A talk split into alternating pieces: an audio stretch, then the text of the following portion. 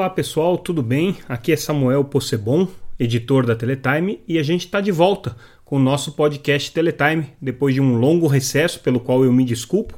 A gente está aí desde setembro de 2021 sem fazer a edição diária desse podcast, por razões operacionais, porque esse podcast precisa ser feito sempre no fechamento do nosso noticiário e, como vocês sabem, o ano tem sido muito corrido para a gente. Já foi muito ano passado, esse ano começou no mesmo ritmo, mas a gente entende que esse é um produto importante, é um produto que tem demanda e interesse do mercado e que vocês é, precisam dele para se manter manter bem informados aqui, acompanhando aquilo que acontece de mais importante no mercado de telecomunicações. Então, eu estou retomando aqui as nossas atividades, espero conseguir manter o ritmo de diariamente trazer o que de mais importante a gente noticiou no site da Teletime. Se vocês ainda não conhecem o site, visitem lá www.teletime.com.br. As principais notícias do mercado de telecomunicações estão ali disponíveis para vocês lerem gratuitamente e vocês também podem acompanhar a Teletime nas redes sociais, sempre como arroba Teletime News, seja no Instagram, seja no Twitter, seja no Facebook,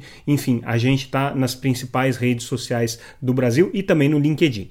E começando então com o que de mais importante aconteceu hoje, né, nesse dia é, 10 de janeiro de 2022, começando aí o ano é, com já algumas é, questões importantes que a gente está trazendo no noticiário e a gente espera é, poder é, dar essas informações é, com um pouco mais de precisão para vocês à medida que a semana é, transcorrer, porque tem muita coisa para a gente recuperar. Mas a gente traz aí os primeiros dados da Anatel com relação aos números de 2021. A gente ainda está com os dados de novembro, então ainda não é possível fazer um fechamento do mercado, mas algumas tendências interessantes já começam a aparecer. Do ponto de vista do mercado de celular, é, a gente viu um crescimento do mercado, uma retomada do crescimento do mercado ao longo do ano, e no mês de novembro especificamente houve um crescimento expressivo da base de 2G e da base de 4G. O que, que a gente viu de ajuste importante que vale ser ressaltado? Até então, até o mês de outubro, a Anatel vinha trazendo alguns dados com relação à base de 5G na tecnologia DSS, que é o 5G é, que utiliza as frequências do 4G. E aí já tinha alguns números expressivos, o Brasil já estava com mais de um milhão de acessos e tudo mais. Esses números foram revistos agora pela Anatel. A Claro é, deixou de publicar os seus números, talvez por um processo é, de ajuste metodológico aí que a gente está tentando entender o que está acontecendo acontecendo, mas de qualquer maneira, esses números revistos. Mas é, de qualquer maneira, o mercado de celular é, tem é, apresentado ao longo de 2021 um crescimento. Ainda falta a gente ver o mês de dezembro como é que ficou, mas já dá para cravar que foi um ano positivo para o mercado é, de telefonia móvel. Mesma coisa para o mercado de banda larga, muitas variações entre os pequenos operadores. Nos grandes operadores ou nos operadores médios, a gente tem uma tendência de crescimento do mercado, que está relativamente constante. Importante que ao longo do ano passado, pelo menos até novembro, é, a gente viu o mercado de banda larga fixa ter um total de 7,5 milhões de novos contratos de fibra firmados. Então, existe Hoje no mercado brasileiro, já predominantemente a tecnologia de fibra ela já é majoritária, é, são 24 milhões e meio de acessos nessa modalidade, e aí o mercado como um todo, obviamente, é, é, tem apresentado crescimento, com algumas retrações, claro, nas tecnologias legadas, nas tecnologias mais antigas, como a DSL, né? É, a tecnologia de cabo também andando um pouco de lado, sem um crescimento muito expressivo, mas o mercado como um todo é aí já com, com um fôlego significativo significativo, fechando aí no, no, no, no mês de é, novembro é, cerca de 40 milhões de acessos de banda larga fixa. Né? No mercado de TV por assinatura, essa análise já é um pouco mais complicada, porque a Anatel mudou ao longo do ano passado, em junho, a metodologia. A gente chegou a tratar disso aqui no podcast, passou a incluir é, assinantes de TV por assinatura, que na verdade não são assinantes, porque eles não pagam, mas eles são usuários dos serviços chamados serviços livre, né, de, de principalmente de TV por assinatura via satélite, que são serviços é, que é, têm os canais obrigatórios, mas que o assinante não tem nenhuma contrapartida financeira por eles. No entanto, a Anatel entende que ali existe uma, uma vinculação contratual e por isso reporta isso como dados de TV paga. Isso aí distorce muito o mercado, não é possível a gente fazer análise com esses números. Mas descontando esses números e fazendo uma estimativa mais ou menos é, é, é, rigorosa daquilo que efetivamente aconteceu no mercado, a gente pode concluir que entre janeiro e novembro do ano passado, o, o mercado de TV por assinatura teve uma retração, teve uma retração que não foi pequena, foi uma retração de 1,3 é, milhão de acessos. É, é, um número já muito superior a um número é, que é, se viu ao longo de 2020 inteiro, né, em que a queda ali foi hum, na ordem de 890 milhões, 890 é, mil assinantes, perdão, mas ainda assim um número melhor do que a queda registrada em 2019, que foi quando o mercado de TV por assinatura perdeu cerca de 1,8 milhão de assinantes. Então, a tendência continua de, per de perda de base, de erosão de base de TV por assinatura, pelas razões que já se conhece, pirataria, migração para o streaming, crise econômica e outras aí que, que são apontadas pelos especialistas como é, justificativas para essa queda de base da TV por assinatura. Mas, de qualquer maneira, é, o que já dá para a gente é, cravar é que é um mês de, o ano de 2021 foi pior do que o ano de 2020 para o mercado de TV por assinatura, mesmo sem considerar o mês de dezembro, que os dados ainda não estão públicos. É, e a gente tem que fazer uma ressalva também. As operadoras de TV por assinatura passaram a adotar modelos over the top, modelos de distribuição pela internet. E esses números não são computados pela Anatel. Nossa estimativa, uma estimativa grote, gro, grosseira que a Teletime fez, não grotesca, grosseira que a Teletime fez, mostra aí cerca de 300 mil assinantes já nesse modelo OTT das operadoras que migraram ou que estão adotando esse modelo, que são por enquanto a Claro e a Sky, através do DirecTV Go, que é o serviço do grupo é, que controla a Sky é, com, com, de TV por assinatura via internet, via streaming. Então, essa é uma ressalva importante aí que a gente precisa fazer com relação aos dados de TV por assinatura. Seguindo com o nosso noticiário, é, a gente traz é, como destaque uma questão importante, que é a questão é, do, do, do, streaming. É uma pesquisa feita pela Mobile Time com a Opinion Box mostra que hoje os brasileiros predominantemente assinam mais de um serviço de streaming, é um dado interessante, o que explica um pouco também a queda aí no mercado de TV por assinatura. Confere lá na nossa reportagem é, os dados dessa pesquisa da Opinion Box com a Mobile Time, porque eles são interessantes e é um acompanhamento que eles fazem junto aos usuários de smartphone. Então são aí cerca de 2 mil usuários de smartphones que são entrevistados. Dá uma demografia, obviamente, de, de usuários é, de, alta, é, de alto poder aquisitivo ou de maior poder aquisitivo, né? usuários que são familiarizados com a tecnologia porque usam smartphone. Mas hoje, basicamente, é, isso é um, bastante representativo da população brasileira, então dá para ter uma boa ideia. Outra reportagem que a gente faz aí que traz é, algumas informações com relação à questão do leilão de 5G realizado no ano passado, já com os contratos aí homologados, os termos de autorização assinados desde dezembro. Então, 5G já é uma realidade, já estamos num processo de implementação, não tem mais discussão regulatória sobre isso. Né? Agora, o que acontece é que a CGU, a Controladoria Geral da União, é, tornou público um relatório que eles fizeram avaliando os compromissos de implantação do 5G. E o interessante que eles colocam ali é que eles estão preocupados com o fato de não ter havido discussões sobre a rede privativa, que foi uma das obrigações colocadas pelo governo, e sobre o PAIS, que é o Programa Amazônia Integrada e Sustentável, é, que também é parte dos compromissos aí das empresas que venceram o leilão de 5G. Então a preocupação é, da CGU é que não houve discussão com relação a esses projetos e que esses projetos podem ser é, mal estimados e, e, e, não serem viabilizados com os recursos que foram colocados é, no leilão. Na avaliação da CGU, esses recursos teriam sido melhor aplicados se colocados em projetos de banda larga de outra natureza que já foram discutidos pela sociedade na consulta pública. Então, é, houve um questionamento para o Ministério das Comunicações sobre isso, sobre as políticas que foram estabelecidas. O leilão é, e a, a, o resultado do leilão já é um resultado sacramentado, então agora não tem mais é, muito o que chorar.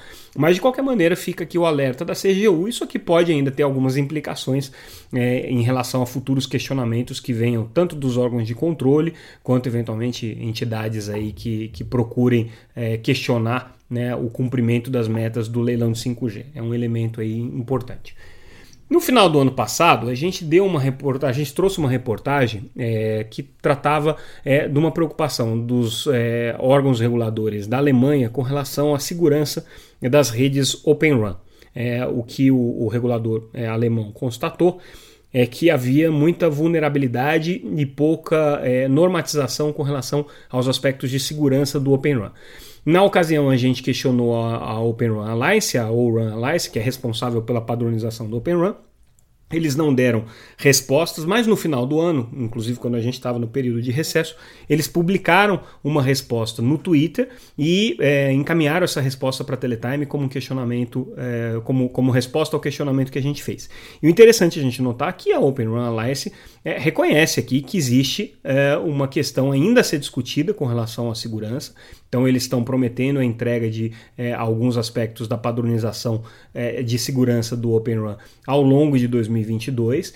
É, eles colocam também que boa parte desse trabalho precisa ser desenvolvido dentro das diretrizes do 3GPP, que não é um trabalho que cabe ao Run Alliance, quer dizer, é um trabalho que cabe aos participantes da, do 3GPP, que são as operadoras e os fornecedores, é, e é um trabalho que precisa ser implementado sim pelas operadoras. Então, assim, o, o resumo da história é um, é um aspecto bem técnico, mas o resumo da história é que as operadoras que vão adotar, eventualmente venham adotar o Open Run, é, precisam sim dedicar uma atenção bastante especial à questão de segurança, porque existem aspectos aí da padronização dessa arquitetura, dessa abordagem tecnológica é, que tem que ser levados em consideração e aí o órgão regulador da Alemanha parece que fez um bom trabalho aqui de chamar a atenção de que existem vulnerabilidades é, no Open Run que precisam ser sim endereçadas pelos operadores, pelo 3GPP, que é o organismo padronizador aí das, das tecnologias móveis, é, e também, obviamente, pela Open Run Alliance, que está se comprometendo a fazer isso é, ao longo de 2022. Então, é, confere lá a nossa reportagem que a gente traz mais detalhes sobre isso. Outro aspecto importante, que vai pegar bastante aí ao longo, pelo menos, desses primeiros três meses do ano, uma discussão que está quente nos Estados Unidos e que aqui no Brasil pode ter algumas implicações, é com relação a eventuais interferências do 5G é, nos equipamentos de rádio de radar dos aeroportos, né, de rádio altímetro, né, é, altímetro por radar é, dos aeroportos. Nos Estados Unidos, é, as companhias aéreas é, reclamaram junto aos órgãos reguladores aqui da, do, do mercado de espectro norte-americano, especialmente FCC, e houve ali um entendimento de que seria necessário fazer um adiamento, é, pelo menos por algumas semanas, da implementação do 5G na faixa é, de 3,5 GHz. Aqui no Brasil, a gente antecipou no final do ano passado que a Anatel vai encaminhar alguns estudos sobre isso junto com a Embraer, que é fabricante brasileira de eh, equipamentos aeronáuticos, né, de, de, aviões e também de equipamentos aí aviônicos, né, eletrônicos que, que compõem eh, os aviões. Eles vão fazer alguns testes com relação a isso. A Anatel ainda não antecipou o que, pode acontecer, mas parece que o problema aqui no Brasil não é tão grave. Por quê? Nos Estados Unidos, as frequências de 5G vão até a faixa de 3,98 GHz. Aqui no Brasil, a gente parou no 3,7 GHz. Então, o, o, problema de interferência se dá a partir dos 4 GHz, né, que é onde operam esses equipamentos de radar. É, no Brasil é, existe aí, então uma, uma banda de guarda é, significativa né, que, que evitaria esse tipo de interferência. Vamos ver o que, que aparece nesses estudos aí. Mas é um assunto importante que a gente está acompanhando, vale a pena a gente ficar de olho. A gente traz uma reportagem do Mobile Time, mesma publicação que fez o estudo sobre streaming, é, e essa publicação, que é parceira da Teletime, é, traz um, uma, uma, uma, matéria sobre consolidação dos provedores de acesso. Né? É, a gente tem visto aí muitos casos de pequenos provedores sendo vendidos agora para grandes conglomerados aí que estão consolidando esses provedores de acesso. É, só que os valores estão começando a ficar extremamente altos, né? Os valores estão sendo negociados aí no mercado, na ordem até, em alguns casos, de 3 mil reais por assinante, é, o que leva pequenas operadoras hoje, pequenos ISPs pelo Brasil, a valerem é, verdadeiras fortunas. Né? Então, o que os, os, que os, os, os consultores aqui é, ouvidos pelo Mobile Time trouxeram de informação é que talvez seja um, modelo, um momento de aguardar um pouco é, esse, esse mercado se, se ajustar, né, justamente porque esse processo de consolidação agora ele está meio desenfreado. Existe aí uma perspectiva de crescimento ainda do mercado de banda larga, apesar dele estar tá já chegando no, num, num ponto de é, é, menor assento no, no, desenvolvimento aí dessa curva de crescimento, né? Mas o que eles dizem é que agora não, talvez não seja a hora é, para sair fazendo a venda a qualquer custo, tá? Porque os preços estão variando muito, existe muita incerteza com relação a esses valores. Agora talvez seja o momento de é, fazer uma, uma, uma lição de casa, ajustar internamente as empresas e preparar elas para um segundo ciclo de vendas que vai surgir. Enfim, é um assunto importante aí para quem está acompanhando esse mercado de ISPs. A gente traz uma matéria apontando aí as prioridades do Congresso para o ano que vem. Reforma tributária está aí na, na, na, linha de frente, mas é um ano eleitoral, a gente sabe que é sempre muito complicado. Né? É, e aí a gente finaliza o nosso noticiário é, de estreia nesse ano de 2022, é, com uma notícia ainda de 2020, de 2021, né, uma notícia do dia 23 de dezembro, que é o chamamento que a Anatel fez para que as emissoras de TV que desejem migrar para a banda KU, dentro do processo aí de migração previsto no edital de 5G, é, apresentem-se é, até o dia 24 de janeiro e manifestem esse interesse. Por que, que isso é importante? Porque é o momento em que vai ter que ser feita aí a conta de quem vai ter o benefício ou não do ressarcimento, quem vai ter é, o benefício ou não de ter o seu canal recolocado e também para que a Anatel e o GAISP, que é o grupo é, que faz esse, esse processo de migração, possam estimar corretamente quais são os canais que vão é, passar por esse processo para que a comunicação possa ser, ser elaborada, para que todas as medidas regulatórias possam ser tomadas dentro disso, dentro desse processo. Bom, pessoal, isso aí foi o que a gente trouxe no nosso noticiário de hoje, no noticiário dessa, dessa terça-feira, dia 11, mas com o conteúdo da segunda-feira, dia 10. Muita coisa ainda vai acontecer ao longo da semana.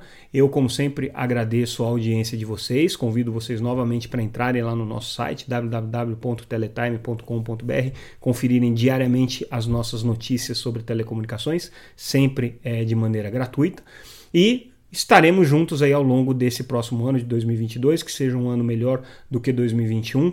Vai ser um ano certamente ainda de muitos desafios, é, muita coisa ainda a ser vencida, um ano é, complicado pelo aspecto eleitoral, pelas incertezas que esse momento gera, mas ao mesmo tempo um ano de planejamento, de preparação aí para um novo ciclo a partir do ano que vem. Então a gente espera que é, seja um bom ano para todo mundo. Ficamos por aqui, amanhã a gente volta. Um abraço, até mais.